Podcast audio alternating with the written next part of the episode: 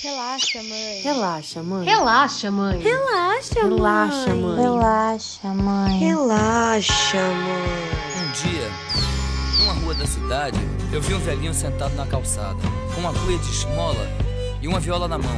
O povo parou para ouvir.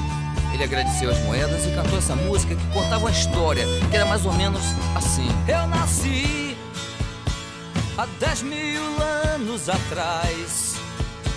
Se a gente for pensar na, na história da humanidade como um todo, né? Se a gente for parar para pensar na Grécia Antiga, é, os gregos eles tinham muitas relações é, de é, sexo entre homens. Né? E não tem nada nesse mundo que eu não saiba demais. Eu já me relacionei com homens, né? Com o tempo, eu, eu fui me descobrindo, né? Foi aos poucos. Foi desde aquela época lá que eu me apaixonei por essa menina, até então eu fui me descobrindo. Não, não entendia muito bem aquele sentimento. Eu vi, eu vi Moisés cruzar o mar vermelho. Vi Maomé cair na terra de joelhos. Eu vi Pedro negar Cristo por três vezes diante do espelho. Olá para todos, para todas, bem-vindos a mais um Relaxa Mãe. Lembrando que a gente está no Instagram, é só colocar lá Relaxa Mãe. Vocês têm algumas fotos das pessoas que participam aqui do nosso programa. E olha, 10 mil anos atrás, muito mais do que 10 mil anos atrás, a gente já tinha pessoas LGBTQIA. Sabia disso? Não é uma coisa que está na moda. Muita gente fala, ai, o meu filho conviveu com gay, conviveu com uma lésbica e acabou sendo influenciado. Tem muita gente que fala também que agora está na moda, a pessoa precisa ficar menina com menina, menino com menino para saber como é, para ter essa experiência. Não é bem assim. E hoje a gente vai ter duas entrevistas muito interessantes. Primeiro, a gente vai conversar com o Vitor, que é psicólogo, que é ativista, que estuda bastante esse assunto e explica para a gente um pouco da origem histórica da homossexualidade. Né? Nem sempre as pessoas achavam que era normal homem com mulher, mulher com homem. Isso foi uma coisa criada ao longo da história, né?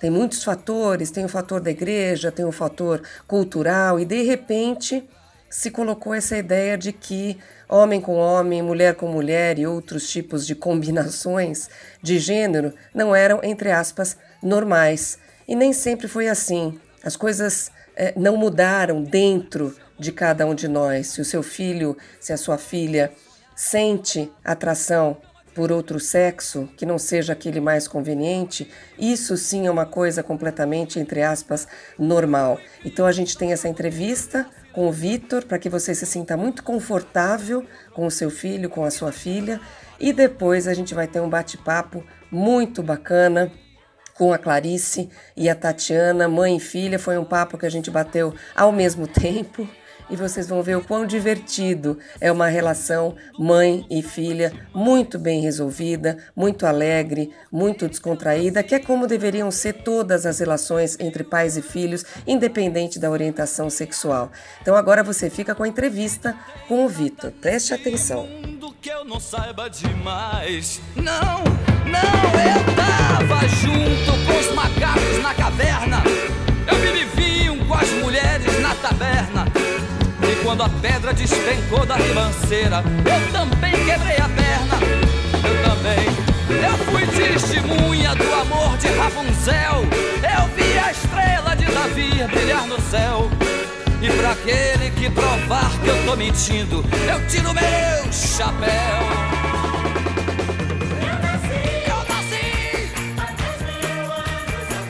Vitor, quando a minha filha tinha por volta de 13, 14 anos, uh, houve boatos de que alguns pais diziam para as filhas para não conviver muito com a minha filha.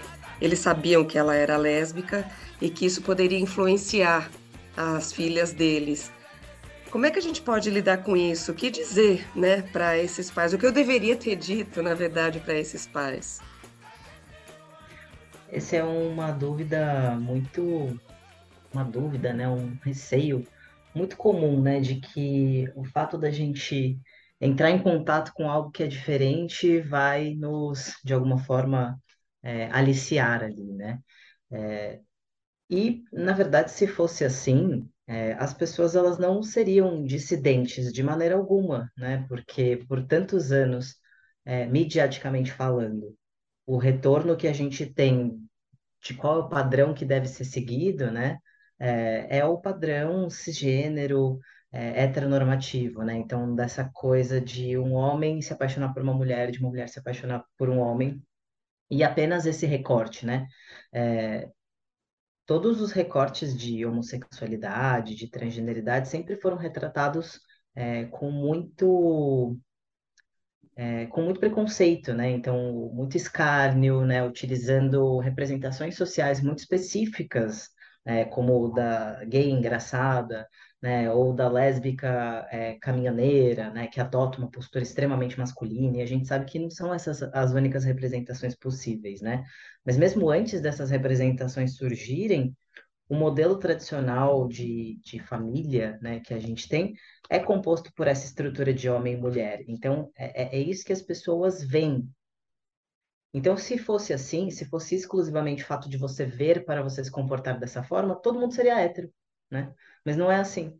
Então, é, o fato de as pessoas hétero entrarem em contato, né, com pessoas é, de sexualidade dissidente, né, de gêneros dissidentes, é, não as faria deixar de ser quem elas são, a menos que elas já fossem, de alguma forma, e aí na outra pessoa elas enxergam a possibilidade de ser também, né, de existir daquela maneira. Mas não é o fato de que isso vai influenciar uma pessoa a se transformar quem ela é, né? Mas na verdade que ela sempre foi e não podia expressar. E tem gente que fala que está na moda, né? Que hoje em dia tem muitos, ai, tem muitas lésbicas, tem muitos gays. Isso não é verdade, né, Vitor? Isso já existe há muito tempo. As pessoas se escondiam, mas sofriam mais, né? Eu, eu, eu diria. Exatamente. E se a gente for pensar na, na história da humanidade como um todo, né? Se a gente for parar para pensar na Grécia Antiga, é, os gregos eles tinham muitas relações é, de é, sexo entre homens, né? Mas a gente não pode chamar isso de homossexual, por exemplo, porque é anacrônico. Para eles, naquela época, aquilo, aquilo não era uma coisa a ser condenável, mas era uma ação extremamente natural, né? Era um princípio é, de ação sexual ali. Não era uma é, identidade, não era um, algo que atravessava, né, tanto assim como é hoje, né, que as pessoas têm é, essa bandeira mesmo, né, identitária. Então, é, isso é algo que sempre existiu na nossa espécie, né?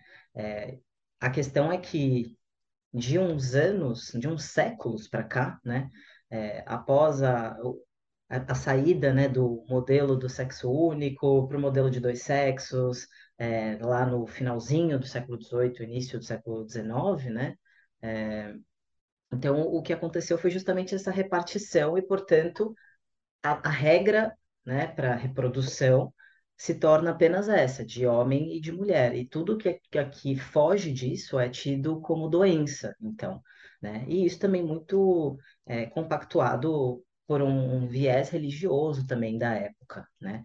É, mas se a gente for parar para pensar numa perspectiva não eurocêntrica, é, aqui na, nas Américas, antes das invasões, é, diversos gêneros eram reconhecidos pelas populações aqui nativas e as práticas é, sexuais também eram diversas. Né? Mas depois da chegada dos portugueses aqui e dos ingleses nas Américas, né, com toda essa bagagem é, do protestantismo, do cristianismo, mas que, que vem né, dessas religiões de matriz judaico-cristã, é, que colocam essa imposição de dois sexos, homem e mulher, e que apenas essas práticas sexuais entre essas duas pessoas que são as práticas válidas, né? É, qualquer outra coisa fora disso é tido como perversão e, portanto, deve ser eliminada. E aí começa todo um processo, né, de é, colonização e também de colonização sobre os pensamentos, sobre os corpos dessas pessoas que aqui estavam. Mas a gente já tinha mais muito mais de dois gêneros né, reconhecidos, é, e, e, as práticas elas também não entravam nessa classificação de ah, é homossexual, é heterossexual, é polissexual, né? Simplesmente era uma prática, né? O sexo visto como uma prática. E barulho aqui do autódromo. Uhum. Mas o sexo era visto como uma prática, né? E, e as identidades, elas vinham com papéis específicos, mas até mesmo é, pensando no recorte de identidade, né? É, pessoas trans ou pessoas com uma expressão de gênero é, que abarca, né, tanto a feminilidade quanto a masculinidade, elas eram reconhecidas dentro de um aspecto de divindade, de sabedoria, e não demonizadas como elas foram. Né? Então, de fato, toda essa pluralidade que a gente está vendo hoje não é uma moda, mas na verdade é uma reconexão com uma parte importantíssima da nossa espécie, né? E que foi é, há, há, muito, há, há muitas tentativas, né? É, escondida. Então é um pouco desse resgate também. Será que a gente pode sonhar tendo, sei lá, outros exemplos históricos, geográficos ou do próprio passado, a gente pode sonhar com uma sociedade em que tudo isso seja encarado com mais, entre aspas, normalidade, né? Será que as pessoas vão se incomodar menos né, com, com essa com essa nossa luta, na verdade, né? Porque a gente só quer ser igual, eu só quero que minha filha seja igual e seja tratada da mesma maneira que ela é tratada, que qualquer, é, qualquer jovem é, é tratado. Será que a gente pode sonhar com isso? É, eu, eu, eu sonho com isso, né? Então, o sonho é livre. Eu acho que a gente pode e deve sonhar sim.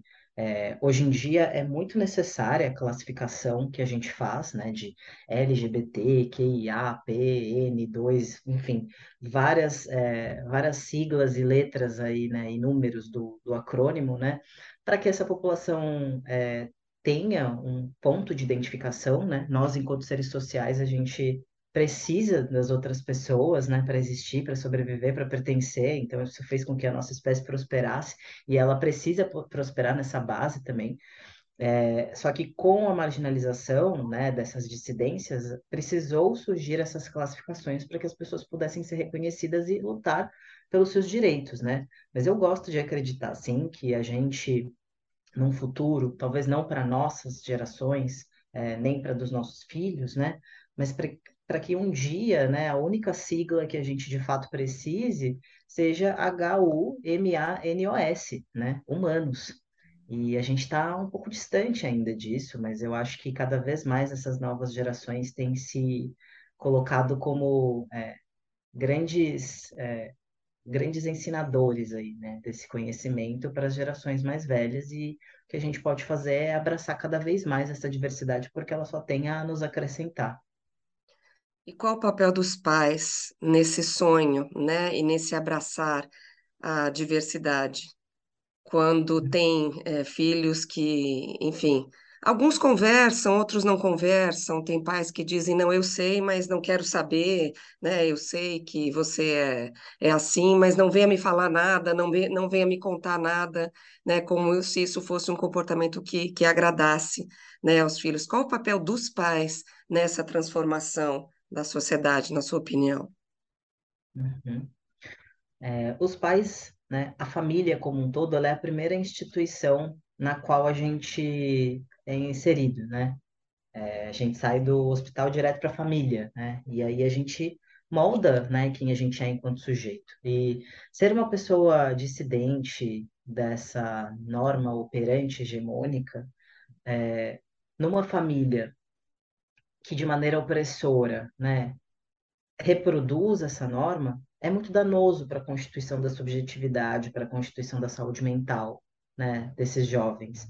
Então, que os pais possam rever quais foram as práticas é, que seus pais lhe passaram, porque muitas vezes, é, muitas vezes não, na maioria das vezes é o melhor que eles estão fazendo. A gente parte do pressuposto de que todos os pais, todos os parentes aí, estão dando o melhor de si, com base no repertório que eles têm. Né? É, e muitas vezes esse repertório veio de alguém que fez o melhor com base no seu repertório, mas que a gente vem de um histórico de muita invalidação de emoções, é, de muita cobrança, é, de um viés muito punitivista e pouco reforçador das habilidades, das potencialidades, dos sonhos, é, né, da validação das vulnerabilidades. Então, é, muitos pais estão vindo daí. É difícil mudar esse repertório porque é, foi daquele jeito que eles aprenderam a prosperar. E é desse jeito que eles vão tentar ensinar seus filhos a prosperarem também. Mas muitas vezes isso acaba trazendo mais danos do que prejuízo e mais afastamento do que aproximação.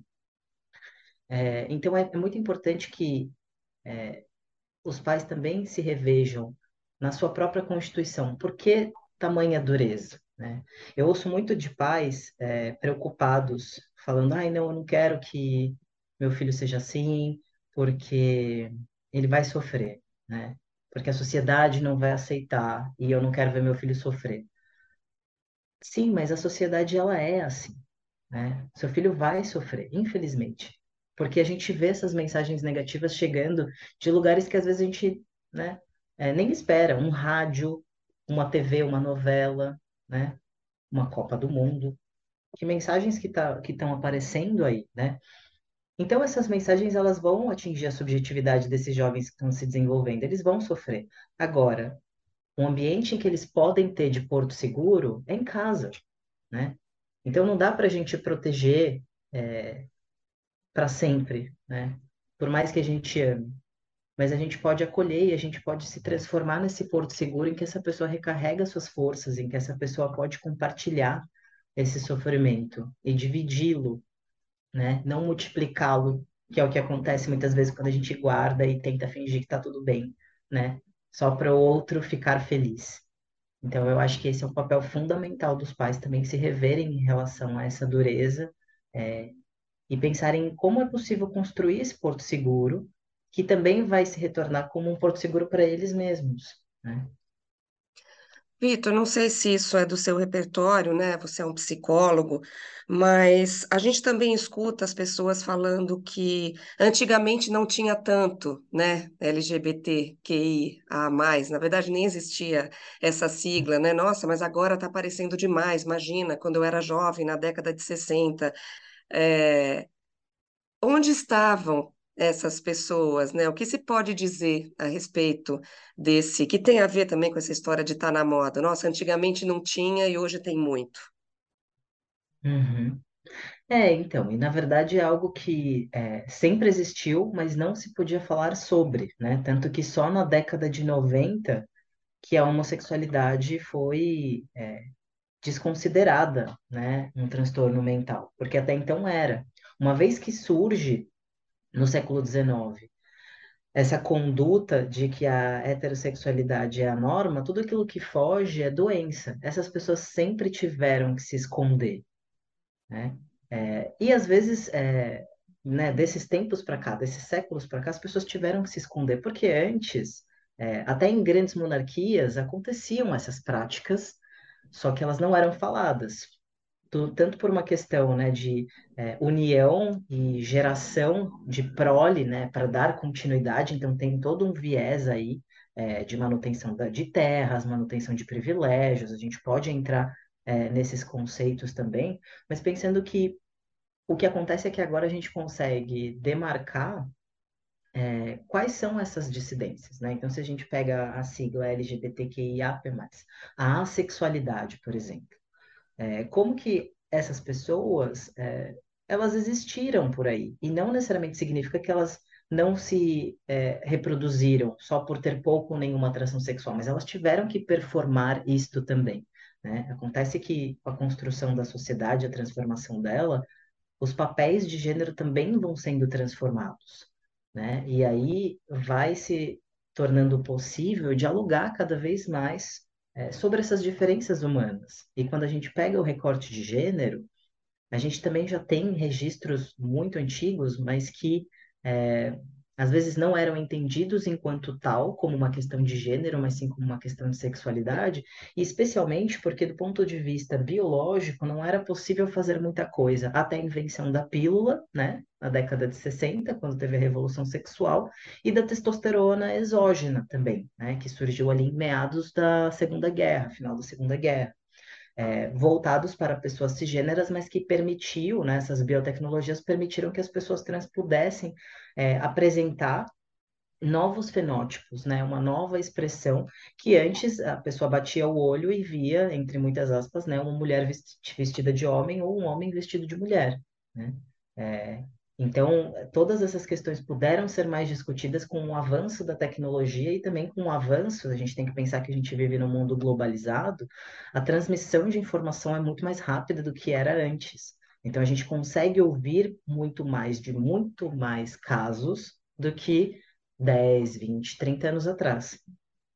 A esperança que a gente tem é que em alguns países é, eles já são mais respeitados, né? A gente tem lugares em que, em que leis, pelo menos, né, em que a, a, a sociedade, né, também a sociedade civil acaba respeitando um pouco mais, ainda no caminho do meu sonho, né, Vitor, de ter um dia a gente não precisa se esconder tanto e não precisa ter tanto medo, né, do sofrimento. Exato, exato. A gente vê, tem até uma organização é, de Portugal muito interessante, a ILGA, que ela faz um mapeamento, né, dos países mais conservadores e dos menos conservadores. Se você pega os países da África, eles estão todos numa cor um pouco mais avermelhada, né? Então, do verde seria, né, maior respeito e do vermelho seria uma restrição maior, né? Países do Oriente Médio também, é, onde ser LGBT é crime, né? Passível de morte muitas vezes. É, a Rússia também. Então, é, a gente vai ver esses países é, que têm ainda essa dificuldade muito grande, né, culturalmente falando também, de aceitar essas diferenças, mas a gente vai ter países é, como no Reino Unido, como outros países da Europa, como o Canadá, é, a própria Venezuela, Venezuela não, perdão, a própria Argentina, que tem também legislações muito avançadas nesse quesito, né? Inclusive foi ela que deu origem para a lei de identidade de gênero aqui no Brasil, é, então, é, aí a gente vai vendo essa, essa evolução aos passos, né? E nesse mapa da Ilga, mais interessante que o Brasil ele tem a mesma cor do Canadá, mas por que que as coisas são tão diferentes aqui, né? Porque não basta a gente ter uma legislação, precisa também haver toda uma política de educação social para que as pessoas possam ir se transformando aos poucos é, e aprendendo realmente com as diferenças, ao invés de simplesmente terem que esconder seus preconceitos porque é crime, né? Ah, então agora eu posso ser preso, posso tomar uma multa, eu vou ter que ficar quietinho aqui na minha, né? É, isso não muda na sociedade, né? Isso não transforma. O que transforma é a gente entrar em contato, né? É a gente entender, é, é a gente é, realmente poder trocar com a experiência daquela pessoa, entender que é só mais um ser humano, que é diferente.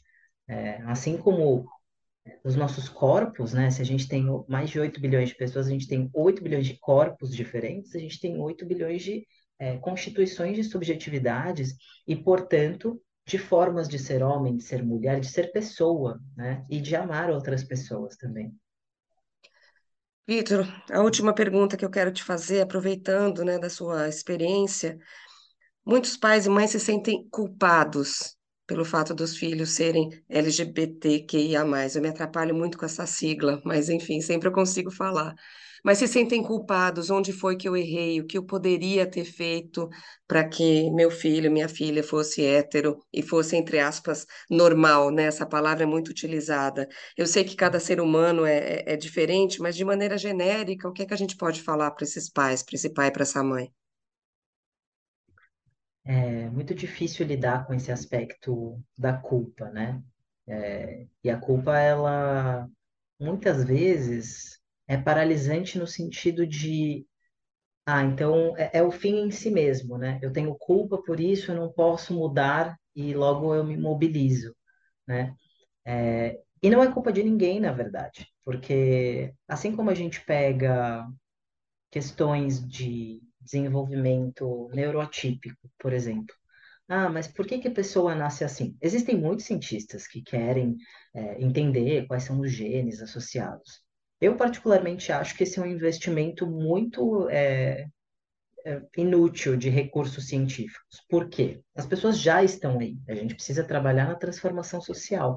Então, entender por que que a pessoa nasce X ou Y não necessariamente vai prevenir, né, ou evitar que as pessoas nasçam da forma que elas são, se desenvolvam da forma que elas são, né? É... Agora, a questão é a gente pensar como é que a gente trabalha com as pessoas que já estão aí e com as que vão vir. Então, que a gente possa sair do lugar da culpa para responsabilidade. Né? Você não tem culpa da, do seu filho, da sua filha, de sua filha ser assim ou assado. Né? Agora, qual a responsabilidade que você tem enquanto pai, mãe, né, parente, de tornar a vida daquela pessoa o mais plena e próspera e satisfatória possível, né, com a responsabilidade que a gente tem. Isso sim nos mobiliza para a ação de algo que, que é valorizado, né? Porque eu penso que é, a função da culpa, né, eu enquanto analista do comportamento, né, a função da culpa para muitos desses pais é, mostra que há por trás um sofrimento pela experiência da outra pessoa, né?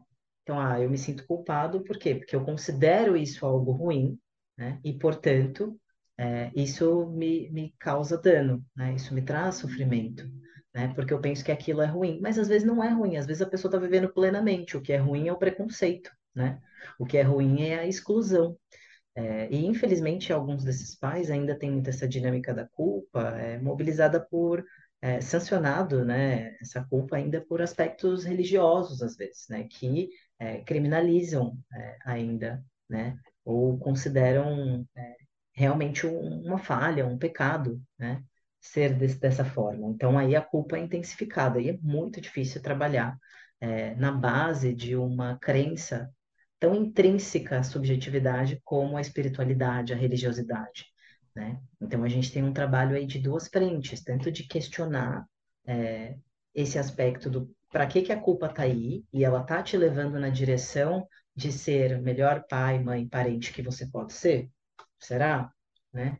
E questionar também é, como ter fé e espiritualidade, mesmo não concordando com aquilo que é, certa religião está pregando de forma tão é, forte assim. Né? Te agradeço demais, viu? Muito esclarecedor, muitas coisas bem bacanas vai dar para usar nesse podcast. Ah, legal, Tatiana, que bom, que bom que eu pude ajudar. É, eu não sou só psicólogo, né? Eu falo do lugar de ser também uma pessoa LGBT, eu sou um homem trans, é, a minha mãe é uma mulher muito católica, então a gente teve também, eu falo desse lugar de quem lidou com a, a, transição da família também, isso é algo extremamente complexo, né? Por isso que eu mencionei a religião tantas vezes, porque isso atravessa mesmo é, a nossa experiência de ser, né? Eu nasci há 10 mil anos atrás. Legal, né? Que bacana essas informações que o Vitor trouxe pra gente, desmistificando essa história de que ser LGBTQIA, ser LGBT é uma coisa da moda, ou são coisas agora do século XXI, ou que essa geração, a gente viu que não tem absolutamente nada a ver. Então você pode é, continuar recebendo, acolhendo muito bem o seu filho e a sua filha, para que a gente tenha uma vida, entre aspas, normal. Receba seu filho, receba sua filha, entenda, converse. E é isso que a gente vai ver agora que aconteceu e que acontece todos os dias entre a Tatiana e a Clarice, uma filha que na adolescência se revelou lésbica para a mãe, e vocês vão ver como a relação delas é gostosa, é descontraída, como devem ser todas as relações entre pais e filhos. Vamos ouvir. Há 10 mil anos atrás.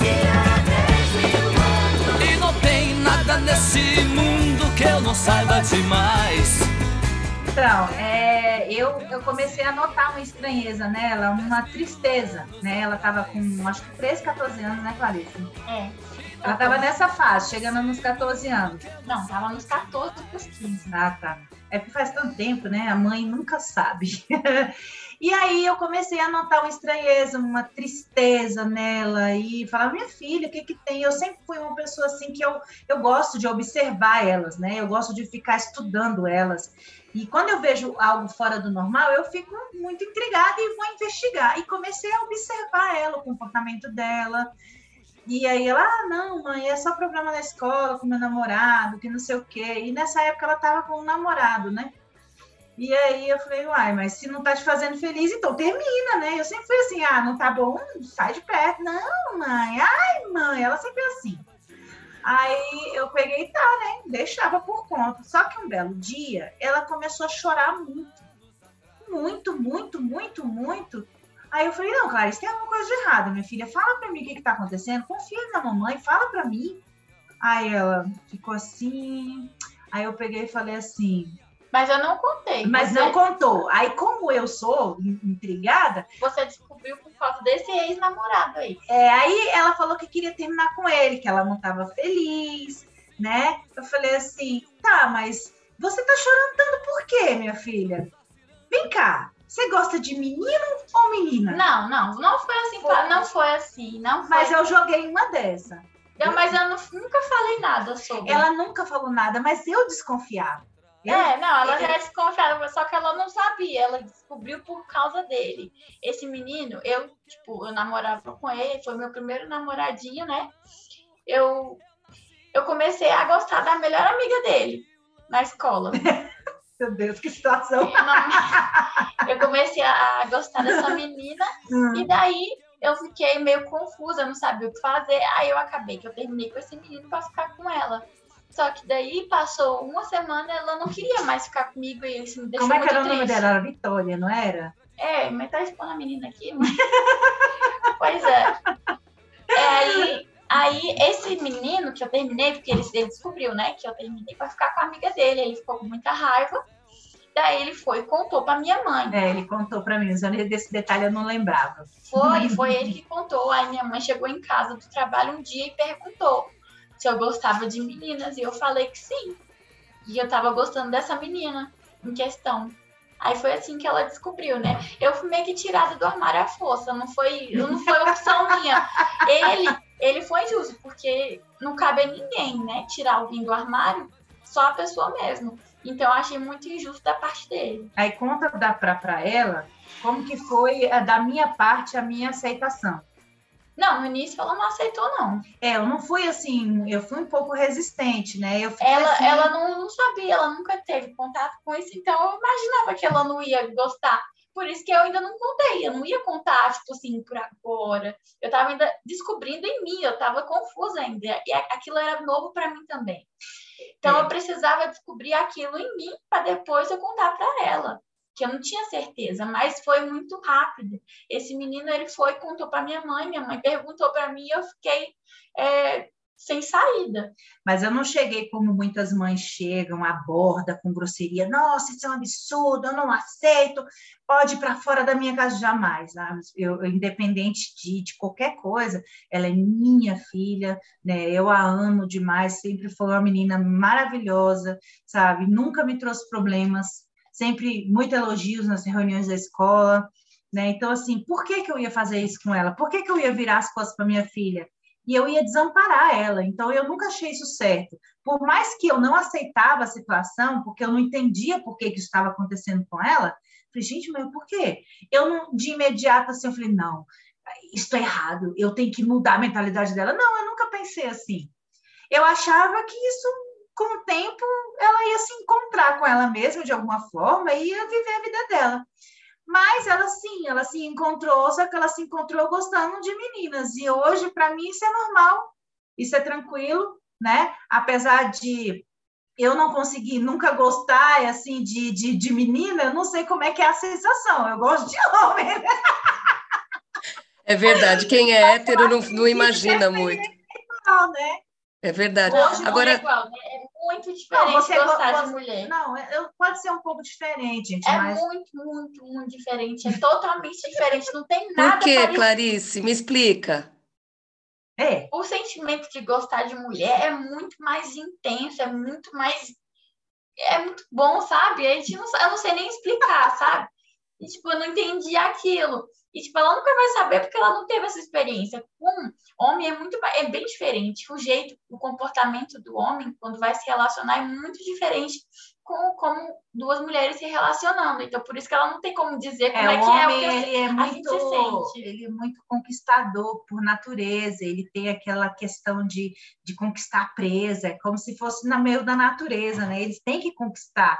Quando vai muito rápido para eles, eles não dão valor. E no meio entre as mulheres não existe isso. Elas são mais passivas, né? Elas são mais tranquilas, né? Elas se deixam levar, ser conduzidas pela situação. Elas não têm joguinhos. Elas chegam e falam, simplesmente expressam o que sente, né? Porque é da gente, né? Isso. Mas uma coisa eu aprendi com tudo isso, sabe? Hoje eu quebrei um tabu que eu tinha com relação à mulher. Eu tinha muito medo de me relacionar com mulheres em amizade. porque eu sempre achei que as mulheres eram um, um feito muito perigoso de se conviver, era uma, uma coisa difícil, porque eu tive muitos tombos na vida por causa de mulheres muito invejosas no meu caminho, né? E aí isso me criou um bloqueio. Mas Deus é tão maravilhoso que, assim, ela, por ela ter conduzido essa situação para cima de mim e vindo devagar, eu fui reaprendendo a gostar das pessoas. Hoje eu consigo olhar para qualquer mulher e apreciar o melhor que ela pode me oferecer, sabe? Por mais que ela seja uma pessoa difícil de conviver, eu, hoje eu aprendi a conviver com as pessoas no, no geral. Então, hoje eu não tenho medo mais de fazer amizade com mulher, hoje eu não tenho medo de trabalhar no mesmo ambiente que tem só mulher, porque eu era assim, Tati, de um jeito que se eu fosse para um emprego e tivesse só mulher, no mesma hora eu dava a volta e ia embora. Para você ver como era um tabu para mim. E foi a e Clarice, através dela, que você conseguiu ela. isso conseguir quebrar esse tabu. É, eu sei falando, né? Porque ela é muito teimosa, ela só escuta quando quebra a cara. É. Ela é uma pessoa assim, então eu falava, não, mãe, por que você não quer fazer amizade com mulher? A amizade com mulher é muito melhor, porque tem a sororidade, elas vão te ajudar, elas nunca vão te, te deixar para trás, sabe? Elas te entendem, elas sabem o que você sente, é. os sentimentos são iguais, né? Então, ela, ela tem a, a, mentalidade, a gente pensa igual, né? Mulheres é, pensam é igual. verdade. O pensamento de um homem é muito diferente do da mulher. Você não consegue se abrir igual você consegue ser com a mulher. É diferente demais. Então, por isso que eu falei, não, e quando você, você se abre muito com, eles, eles também. começam a te ver de uma outra maneira. Eles despertam o interesse neles que você, que você antes não tinha. Porque uhum. você começa a se abrir demais. Não, é. Mulher, a não. amizade com o homem sempre vai ter aquela. Pontinha de interesse. Sim, ele sempre tem aquela segunda intenção. Não, é minha amiga, mas se por acaso ela quiser alguma coisa comigo, eu vou querer. Sempre tem aquela é... segunda intenção. O homem nunca pensa assim, ah, não, é só minha amiga, é só minha amiga não é isso. Sempre tem aquilo, sabe? Todas as amizades com homens que eu tive até hoje foram assim, né? E tem uhum. mais. Sempre teve aquela segunda intenção. Eu falava, não, a gente é só amigo. E, tipo, com o tempo, né, eu já me relacionei com homens, né? Com o tempo, eu, eu fui me descobrindo, né? Foi aos poucos. Foi desde aquela época lá que eu me apaixonei por essa menina, até então eu fui me descobrindo. Não, não entendia muito bem aquele sentimento. E eu fui é, me abrindo e, e, me conhecendo, né? E... Clarice, em algum momento você, quando você começou a se descobrir, parece que foi um processo não muito doloroso, né? Porque para algumas pessoas que eu entrevisto, isso é muito doloroso, se descobrir diferente, Sim. tá? Eu acho que com você foi mais bem resolvido. Em algum momento você teve medo de contar para sua mãe? Você imaginou, né? No caso, como não foi você, mas você imaginou como seria esse momento, como você se prepararia? Você achou que ela ia ser de boa? Como é que foi isso na sua cabeça? Na minha cabeça, eu acho que ela não ia aceitar. Então, eu ia me preparar psicologicamente, ainda ia demorar mais um tempo para eu contar, mas como foi uma coisa muito rápida, nem foi eu que falei, foi foi outra pessoa, né? Esse ex-namorado que falou para ela, eu não tive muito tempo de pensar sobre isso, sabe? Então, mas ela sempre soube, eu também nunca escondi. As, as meninas que eu fui me relacionando, eu sempre contei para ela, nunca escondi, então ela sempre soube, desde sempre né? Então, eu resolvi não esconder, né? E eu tava me descobrindo aos poucos. No início, eu achava que eu era bissexual. E sempre achei, não, eu sou bissexual, gosto de meninos e meninas. E daí, eu comecei a notar que não, eu não gostava da relação quando eu tinha tipo, com homens, né? Eu não gostava do, daquilo tudo, sabe? Um todo. Eu mesmo namorava mesmo pela é, validação que eles me davam, sabe? Tem aquela, aquele termo, né? É, heterossexualidade compulsória, compulsiva, não sei, compulsória, né? E daí eu pensei, não, é isso. Eu só gosto de me relacionar com homens pela validação que eles me dão. Eu não gosto deles, tipo, para me relacionar. não me vejo num futuro com eles. Eu não me vejo tendo filhos com homens. Nunca, nunca me vi. Eu nunca gostei, sabe? No geral, eu não gostava de me relacionar com homens, eu gostava mais de fazer amizades mesmo. É, mas eu namorava porque não. Na minha cabeça, isso era o certo, é isso que eu tinha que fazer. Então, eu meio que me reprimia, reprimia todos aqueles sentimentos e, e me relacionava com eles, entendeu? Uhum. Mas com o tempo, eu fui abrindo esse, a minha mente e falei, não, eu não gosto. Eu não gosto de homens, eu gosto de mulheres, e é isso que eu quero. Daí eu resolvi me assumir lésbica, de fato, né? Eu gosto apenas de meninas, né? E, e Tati, é, bom, foi meio no susto, né, que você ficou sabendo. Qual foi a primeira coisa que, que te veio na cabeça? E eu queria saber também é, porque eu acho, né, como mãe, a gente aceita de cara, é nossa filha, mas vem na nossa cabeça o preconceito, vou até deixar de fora o preconceito de fora, de outras pessoas, esse que a gente conhece, que acontece por aí, mas o preconceito dentro da própria família, isso passou pela sua cabeça de início, logo que você percebeu que ela era lésbica? Sim, a minha preocupação inicial foi a minha mãe. A minha mãe é uma pessoa difícil, ela não ia aceitar. Minha mãe, ela é, ela é difícil demais. Ela é homofóbica, minha mãe é racista, minha mãe é uma pessoa difícil, ela é narcisista demais. Então, assim, é, é a minha mãe, eu amo demais, mas infelizmente ela tem esse lado muito difícil. Então, eu pensei, meu Deus, quando minha mãe ficar sabendo disso?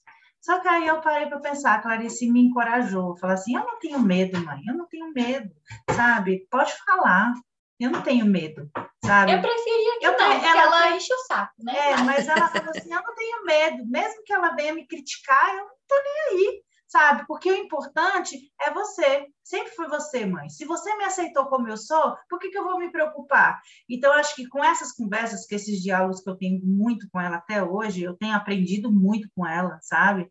Ah, hoje eu vejo a vida de uma, uma, maneira tão diferente, tão mais linda, tão mais rica, sabe, nos detalhes. Hoje eu consigo ter amizade com, com as mulheres lésbicas e assim, e é maravilhoso. São, para mim, foi sempre foram as melhores amizades, porque são pessoas leais, sabe? São pessoas verdadeiras.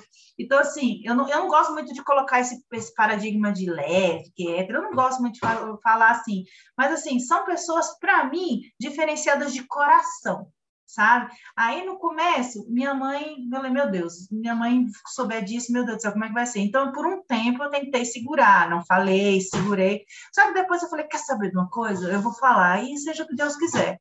E aí foi, minha mãe falou assim, meu Jesus amado, puxou a família do teu pai. Eu sempre falava isso. Porque a família do meu pai é o que mais tem. Eu tenho meus primos, sabe, que são. Eu tenho, é só mais, mais primo, né? Que eu não tenho muita prima. Mas minhas primas, elas, elas casaram, tiveram filhos, mas eu tenho alguns primos e são o amor da minha vida. Eles me amam, eu amo eles demais, sabe? Então, assim, depois eu falei, mãe, é minha filha. Ela é sempre, eu sempre botei na cabeça dela, mãe, é minha filha, é uma filha boa, é uma, uma filha que só me traz orgulho. Você não vê o tanto que a Clarice é boa, mãe. Uma menina trabalhadora, ela se dedica a fazer as coisas. Vamos ver a Clarice dessa maneira. E hoje eu consegui ponderar essa situação, convencendo ela que a gente tem que olhar a pessoa e não a condição dela. A condição dela é ela e ela e ela que vai se resolver. Mas ela falou assim: hoje ela fala, o meu, a minha preocupação é com o mundo aí fora. Não, tá, ela tá? nunca disse isso. Ela fala para mim, ela já falou para mim. A minha mãe é extremamente preconceituosa, ela já falou palavras muito difíceis que eu nem gosto de falar, mas assim, não importa para mim nem para Clarice. O importante é que a gente está aqui, ó, firme, juntas, uma ajudando a outra, sabe? Eu aprendo com ela, ela aprende comigo, ela me dá muitos conselhos, eu dou muitos conselhos para ela. E hoje, para mim, é o que importa. No começo foi bem difícil, mas não foi tão desafiador, nem para mim, nem para ela, não. Foi tranquilo, porque eu acho que o apoio de uma para outra, eu acho que ajudou, né, para ambas, ambas as partes. Agora, Tati, tem muitas mães que me escrevem, porque a gente está vendo vocês duas, né? Assim como eu e a Lucília também, que é um caso completamente é, bem resolvido, a gente até dá risada, a gente até já tem uma intimidade de contar piadinhas, né? Enfim, sobre esse assunto. Mas tem mães que ficam tão desesperadas e é. É, com relação a por que a minha filha, eu tenho vergonha, tem umas mães que já chegaram a dizer eu tenho nojo, eu não consigo imaginar a minha filha com outra mulher. Eu tenho vontade de acolher essas mães, sabe? Eu não sei o que fazer para tentar mudar esse pensamento. O que, que a gente pode dizer para elas?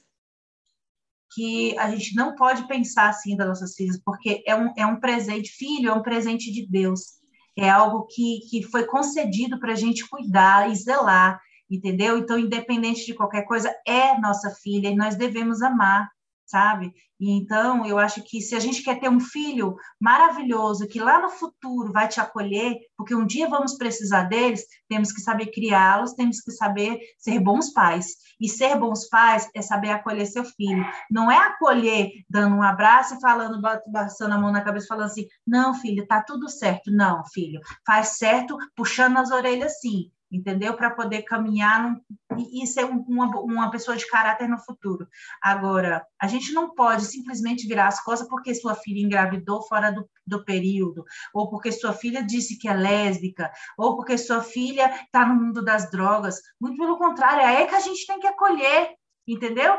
Por exemplo, eu tenho um caso na minha família de usuário de drogas. É muito difícil, mas a gente virou as costas para ele? Nunca, nunca sempre ali lutando, tentando impulsionar ele, entendeu? Nunca deixar de acreditar no seu filho, porque um dia a gente vai precisar deles. A gente nunca pode esquecer disso. Um dia a gente vai envelhecer, um dia a gente vai precisar do acolhimento do nosso filho e ele vai lembrar de tudo que a gente falou lá, lá atrás. Isso fica gravado na alma, sabe? Eu vou ajudar ela por quê? Porque ela falou que eu não prestava, que eu era nojenta, que eu era isso, e não é assim que a gente tem que ver nossos filhos sabe? Temos que amar, temos que acolher, criar bem nossos filhos para que no futuro a gente tenha esse, esse posicionamento aí, essa, essa ajuda, esse carinho. Esse é verdade. E Clarice, o que você diria para. Você sabe que o nosso podcast ele também encoraja né, alguns jovens a conversar com os pais, isso que é muito bacana, mas tem muitos que têm muito receio né, Clarice? O que a gente pode dizer para esse jovem, para essa jovem, para esse adolescente, né? É importante que os pais saibam, porque tem uns que escondem durante muito tempo, que preferem não ter o problema de se revelar para a família e continuar vivendo a sua sexualidade. E tem uns que não, que gostariam de compartilhar isso com os pais. O que, que a gente pode dizer para eles? Então, se assumir é muito complicado e muito doloroso. Se você já sabe que sua família é uma pessoa muito, é, tipo, são pessoas muito preconceituosas, sabem que não vão te acolher, às vezes pode ter perigo até de ser expulso de casa, aí eu aconselho que, tipo, espere um pouco, né? Porque é bom você contar na hora certa, tipo, para você não ficar desamparado, né? Mas assim, quando você tem uma mínima noção, não, a minha família pode ser que me aceite. Eu acho que sim, é bom contar. É bom, tipo. Tirar esse peso das é, costas. É, né? é, um peso, é um peso que fica nas costas. Você conta, é um alívio. É como se você estivesse se libertando, sabe? E se seus pais sabem, se eles te acolhem, é muito melhor, né? Então você não pode ficar naquela dúvida. E se eles, e se eles não aceitassem? Ou se eles aceitassem, né? Tem, você tem que dar a cara, tá? Fala, não, pai, mãe, eu gosto de mulher. Ou se for o contrário, né? Se for um homem. Eu gosto de homens também, eu sou gay, é isso. E é bom contar. Mas também tem, tem casos e casos, tem situações que não dá para Depende contar. do cenário, né? Agora, quando você conta, quando você conta, né, e sente essa, essa aceitação, né, e essa parceria que hoje você tem com a sua mãe, é uma sensação maravilhosa. Acho que é bom para as mães também saberem disso, né, Clarice? É muito bom, é muito bom ter uma mãe que me acolhe e que me apoia, né? Tipo, porque minha sexualidade não diz respeito, não muda a pessoa que eu sou. Eu continuo sendo eu, a Clarice, e não vai mudar nada. E né? tem outra coisa, viu, Tati? É, eu sempre fui evangélica, desde criança. Eu fui numa comunidade muito rígida, sabe? Assembleia de Deus, de Madureira. E nem assim eu tive minha mente fechada. Eu nunca me deixei corromper, sabe? Porque um ou outro está falando para mim. Eu sempre tive a minha opinião e isso é importante, sabe? É a minha filha, é a minha vida. Não é essas pessoas que me definem, sabe? Deus é único, eu adoro, eu acredito, sabe? Respeito que também não acredita, mas não é aquela religião que me define, e sim eu né? Então é isso que eu falo para muitos, né? É, por que, que não aceita a própria filha? Porque dá muita importância para o que o outro vai falar. E nós não devemos dar essa importância, entendeu? Nós devemos olhar para si próprio, entendeu? Quem é que dá conta das coisas? É eu. Alguém lá de fora que está opinando na sua vida vai vir te ajudar num momento de dor, num momento de doença? Não vai, entendeu? Não vai. Vai ser, de repente, até aquela filha que você rejeitou Então, a gente sempre tem que pontuar isso, né? Então, assim, e nem nesse momento eu vou rejeitar minha filha, nunca rejeitei. E outra, hoje, além de aceitá-la como ela é, e hoje eu impulsiono outras pessoas a fazer isso. A minha própria família, eu reeduquei ela, sabe? A aceitar minha filha como ela é e respeitar. Então, hoje a gente vai para a igreja, todo mundo. Eu não, não deixo de falar da, da, da, minha religião, de que eu acredito para ela. Sempre falo para ela que, querendo ou não, existe um ser superior sobre nós que nos rege, que nos protege. Quero que ela sempre entenda que é importante ela tomar cuidado, agradecer, oh, Senhor, muito obrigada, hoje eu cheguei em paz em casa. Então, assim, e eu falo isso, Tati, de uma maneira leve, saudável, eu não trago isso como uma imposição, porque o que eu vejo hoje é, em muitos pais é que deixam de ouvir a sua filha entendeu? Ouvir o que ela pensa, o que que dói, para ouvir o de fora. Eu, é, é o erro de muitas e que eu falo, não escutem de fora, escuta seus filhos, sabe? Dê importância para sua família, a sua família é a sua base. Esquece quem está lá fora, esquece pastor, esquece membro, eles não vão te trazer nada de benefício bom. Há 10 mil anos atrás não tem nada nesse mundo que eu não saiba demais. É, eu nasci há 10 mil Legal, anos né? atrás. Pois é, esse é o Relaxa Mãe. Para você, pai, para você, mãe, lidar melhor com essa situação, né, que nós, pais e mães, temos de temor, ou de falta de compreensão, ou às vezes de medo, Nenhum de nós está sozinho. Você, pai, não está sozinho. Você, mãe, não está sozinha. Somos muitos pais e muitas mães que tratamos muito bem os nossos filhos e não temos problema nenhum com essa história de orientação sexual. O que importa é que eles sejam decentes, o que importa é que eles sejam felizes e a felicidade começa dentro de casa. Lembrando que o Relaxa Mãe está no Instagram, é só colocar lá Relaxa Mãe, você vai ver fotos das pessoas que participam aqui do nosso programa. E por favor, compartilhe o Relaxa Mãe com outras pessoas, principalmente se você conhece pais e mães que não aceitam os filhos. Quem sabe ouvindo essas conversas, quem sabe ouvindo essas entrevistas, essas pessoas não mudam de opinião e vão ser mais felizes, né? Tem uma paz no coração, que é o que toda mãe e todo pai merece quando se trata dos nossos filhos. Quero agradecer a audiência, mandar um forte abraço para vocês. Fiquem com Deus e até a próxima. Drácula sugando sangue novo e se escondendo atrás da capa. Eu vi, eu vi a arca de Noé cruzar os mares. Vi Salomão cantar seus salmos pelos aires. Eu vi zumbi fugir com os negros pra floresta, pro quilombo dos palmares. Eu vi, eu nasci, eu nasci há 10 mil anos atrás. Relaxa, mãe. Relaxa, mãe. Relaxa, mãe. Relaxa, mãe. Relaxa, mãe.